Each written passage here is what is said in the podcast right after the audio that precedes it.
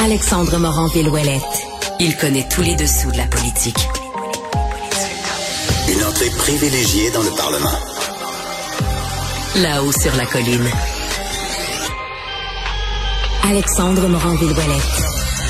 Bonjour et bienvenue à Cube Radio. Bienvenue à la hausse sur la colline. Alexandre Moranville en remplacement d'Antoine Robitaille qui sera de retour très bientôt, je vous le promets. Grande journée d'actualité sur la scène parlementaire euh, aujourd'hui. On a tout d'abord eu l'annonce de la date du dépôt du prochain budget du ministre Éric Girard. 21 mars, c'est la date où ça va tomber. On va avoir évidemment beaucoup d'informations sur les quatre prochaines années du mandat de Monsieur Legault, savoir quelles vont être les priorités. Là, il parle beaucoup d'éducation. Faut voir si la part du lion va vraiment aller là. Et on va surtout comprendre comment le gouvernement anticipe l'année euh, financière, l'année économique. Il y a des experts qui s'attendent à ce qu'il y ait une récession. Certains qui sont pas d'accord, qui pensent qu'il n'y en aura pas. Bref, on va voir de quel côté de la balance le gouvernement Legault va pencher. Sinon, il y a également une autre enquête de la commissaire à l'éthique qui s'est conclue. J'en parle tout de suite avec Rémi Nadeau, le chef du bureau parlementaire à Québec. Bonjour Rémi. Salut Alexandre. Monsieur Fitzgibbon, ça fait beaucoup d'enquêtes sur lui. Cette fois-ci, il est blanchi. Euh, Qu'est-ce qui s'est passé dans ce cas-ci? Oui, je vais te parler du cas euh, précis là, de Lemon Pulse, là, mais euh, peut-être juste avant, euh, c'est que M. Fitzgibbon, je pense qu'il était peut-être trop heureux d'avoir été blanchi, mais dans le petit point de presse improvisé qu'il a accordé à sa sortie de la période des questions, parce qu'il faut comprendre que le rapport de la commissaire à l'éthique est déposé au Salon Bleu. Alors, à sa sortie, M. Fitzgibbon a répondu aux questions des journalistes, mais là, il a dit, il n'y a pas de reproche ici, comme il n'y en a pas eu dans le passé. Ben ça c'est pas vrai là, ça c'est faux. il y a déjà eu des blâmes là, il a, il a Oui, été blanchi ça. à certaines reprises, mais il y a déjà eu des blâmes, il a même déjà dû se retirer du Conseil des ministres, on s'en souviendra. Oui, exactement, parce qu'il refusait de se départir euh, de certaines actions et euh, donc la commissaire à l'éthique avait été jusqu'à euh, demander euh, qui, en fait, elle avait dit qu'il ne pouvait plus siéger et il s'était retiré du Conseil des ministres temporairement le temps qu'il règle ça. Mais dans le passé aussi, il y a eu un blâme là, parce qu'il avait rencontré son ami lobbyiste. Euh, alors bref, écoute, sur, sur cinq enquêtes, à, à trois reprises, il y a eu des manquements. Alors que là, il a dit il n'y a eu aucun manquement parce qu'il n'y a jamais eu aucune malversation.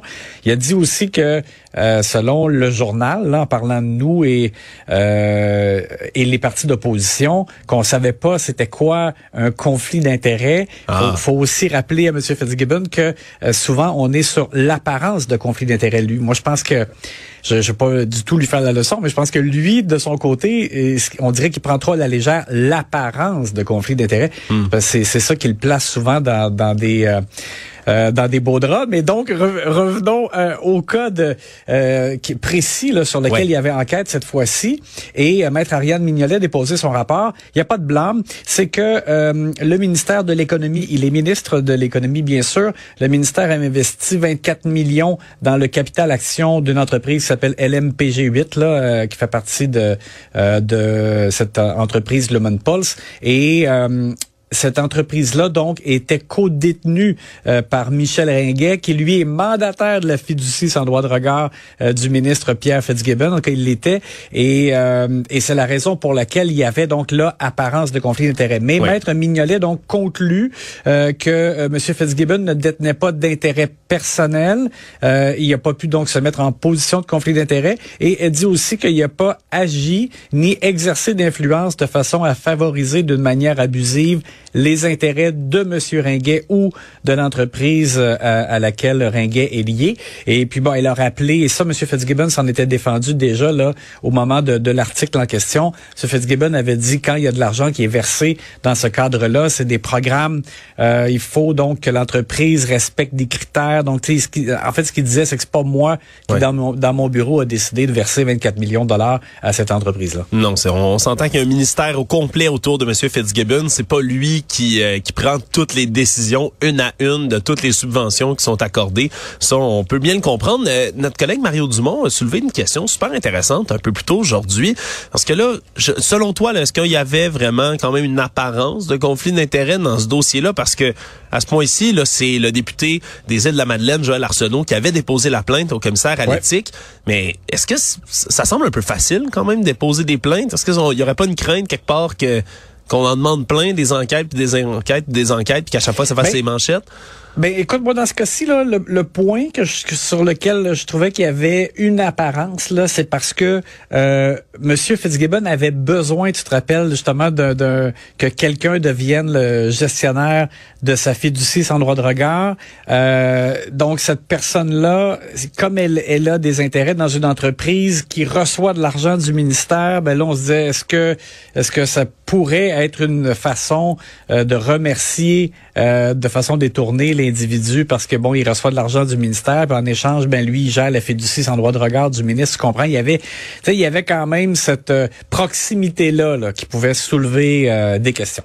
Oui, ça, on le comprend. On, on lui souhaite qu'il y en ait pas d'autres des enquêtes à l'éthique à M. Fitzgibbon. Ben là, il y, en a, il y en a une qui est encore en cours. Oui, c'est vrai. Il y a celle sur la partie de chasse aux faisans et d'ailleurs. c'est vrai. euh, et d'ailleurs, les journalistes justement ont, ont redemandé aujourd'hui à M. Fitzgibbon qui a payé pour cette partie-là de, de chasse et, et il a dit c'est pas de vos affaires, c'est clair, c'est pas de vos affaires. Bon, alors on verra euh, qu'est-ce que va en conclure Maître Mignolet plus tard. Oui, parce que disons que ça avait frappé l'imaginaire, là, une partie de chasse aux faisans, c'est peut-être pas, euh, c'est peut-être pas une activité auquel le commun des mortels s'adonne. Là.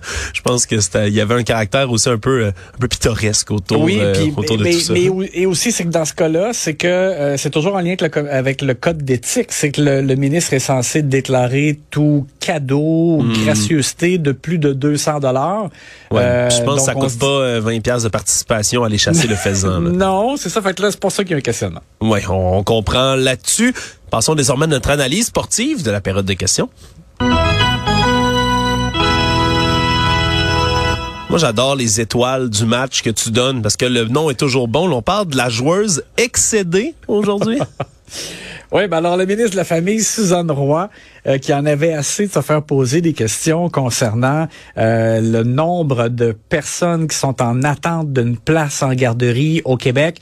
Euh, déjà la semaine passée, il y avait eu des questions de Québec solidaire et on sentait que euh, Québec solidaire mettait en doute le fait que euh, la ministre de la Famille disait il y a 3300 enfants dans le fond qui ont besoin d'une place en garderie euh, au Québec. Et, et là, ben, c'est sorti de Radio-Canada l'effet que non seulement il y a, il y a la portion, dans le fond, de 33 000 enfants qui, ont, qui avaient besoin d'une place en garderie à la fin du mois d'août dernier, là, août 2022. Ouais. Mais, mais Radio-Canada nous dit, ben, il y a aussi 39 000 autres enfants qui sont en attente d'une place en garderie ou qui sont inscrits. Tu, sais, tu comprends que, par exemple, une femme qui est enceinte peut déjà inscrire son enfant à naître, par exemple. Oui. Il y a aussi ben, un enfant qui vient de venir au monde et les parents vont l'inscrire, mais ils n'ont pas besoin d'une place en garderie immédiatement, tu sais, parce qu'ils vont probablement le garder à la maison euh, peut-être la première année, là, je sais pas. Oui. Et alors, Effectivement, et ça avait déjà été dit, par exemple, par le gouvernement, que eux,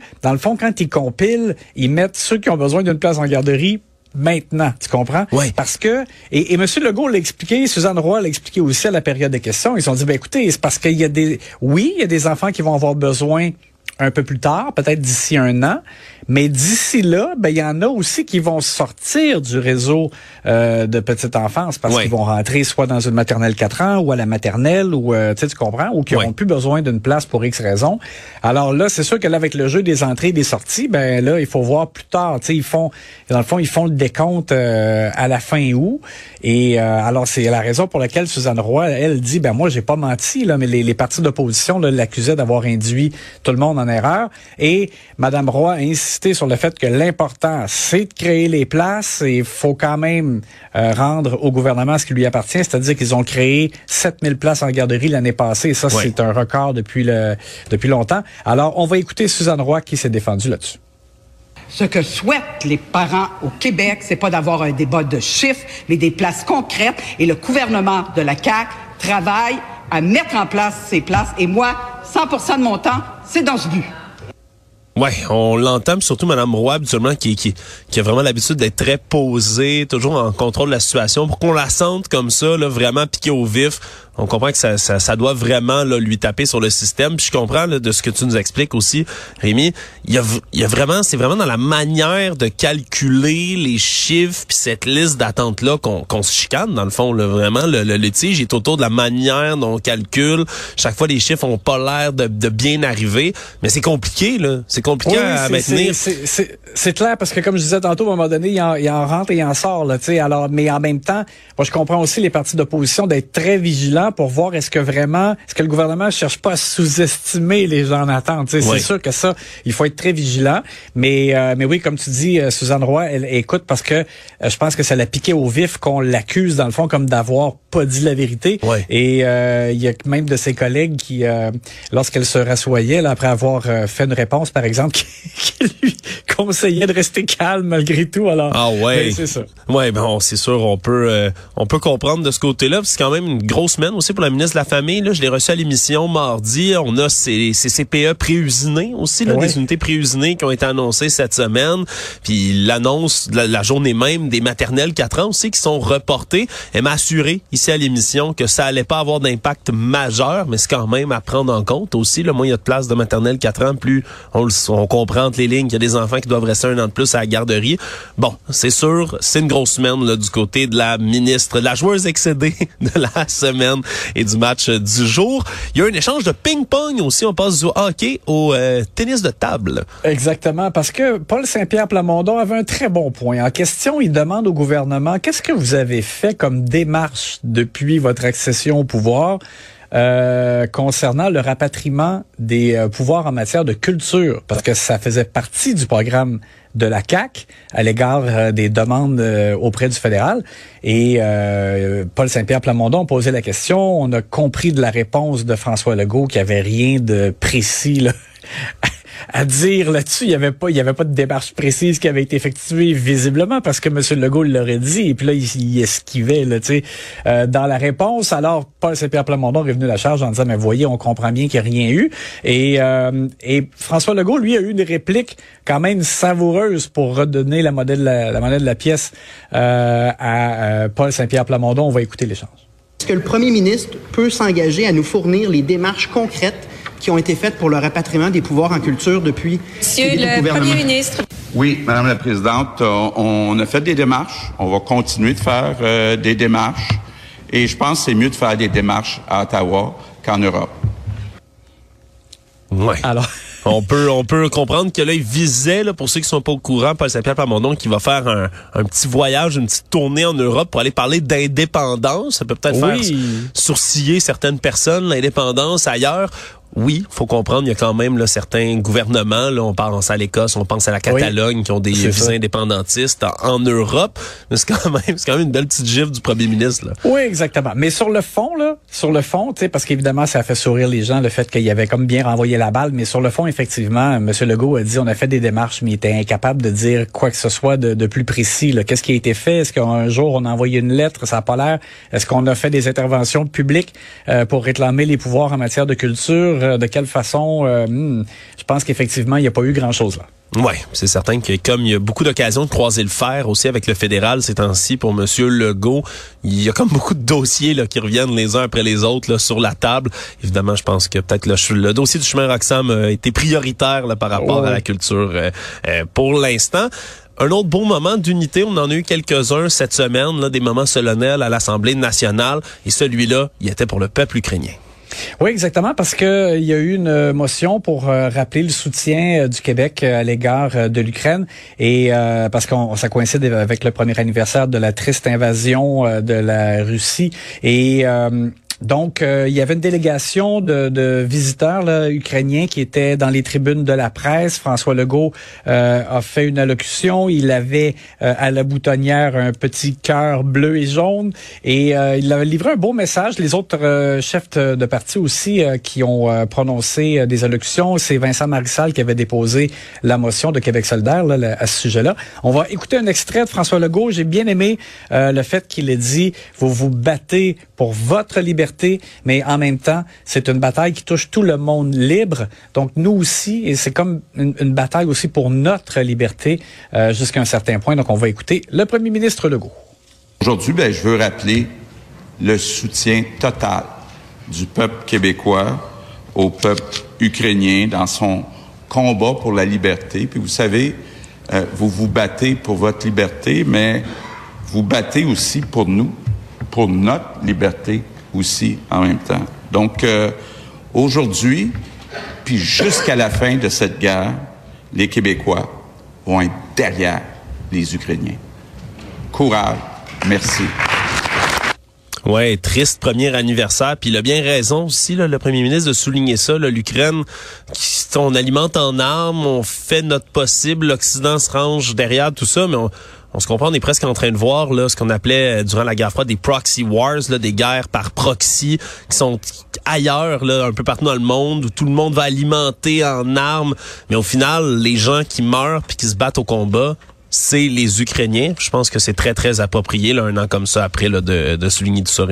Oui, les Ukrainiens qui se défendent et, et je te dirais que on l'a senti là, dans les euh, justement les, les, visiteurs qui étaient présents, euh, beaucoup d'émotions. Euh, il y a une dame qui pouvait qui ne pouvait retenir ses larmes. Alors, été un beau moment aujourd'hui au Salon Bleu. Oui, on aime toujours ça, des moments d'unité, même si le reste du temps, on veut la voir, notre partie de hockey là, qui brasse un tout petit peu plus à la période de questions.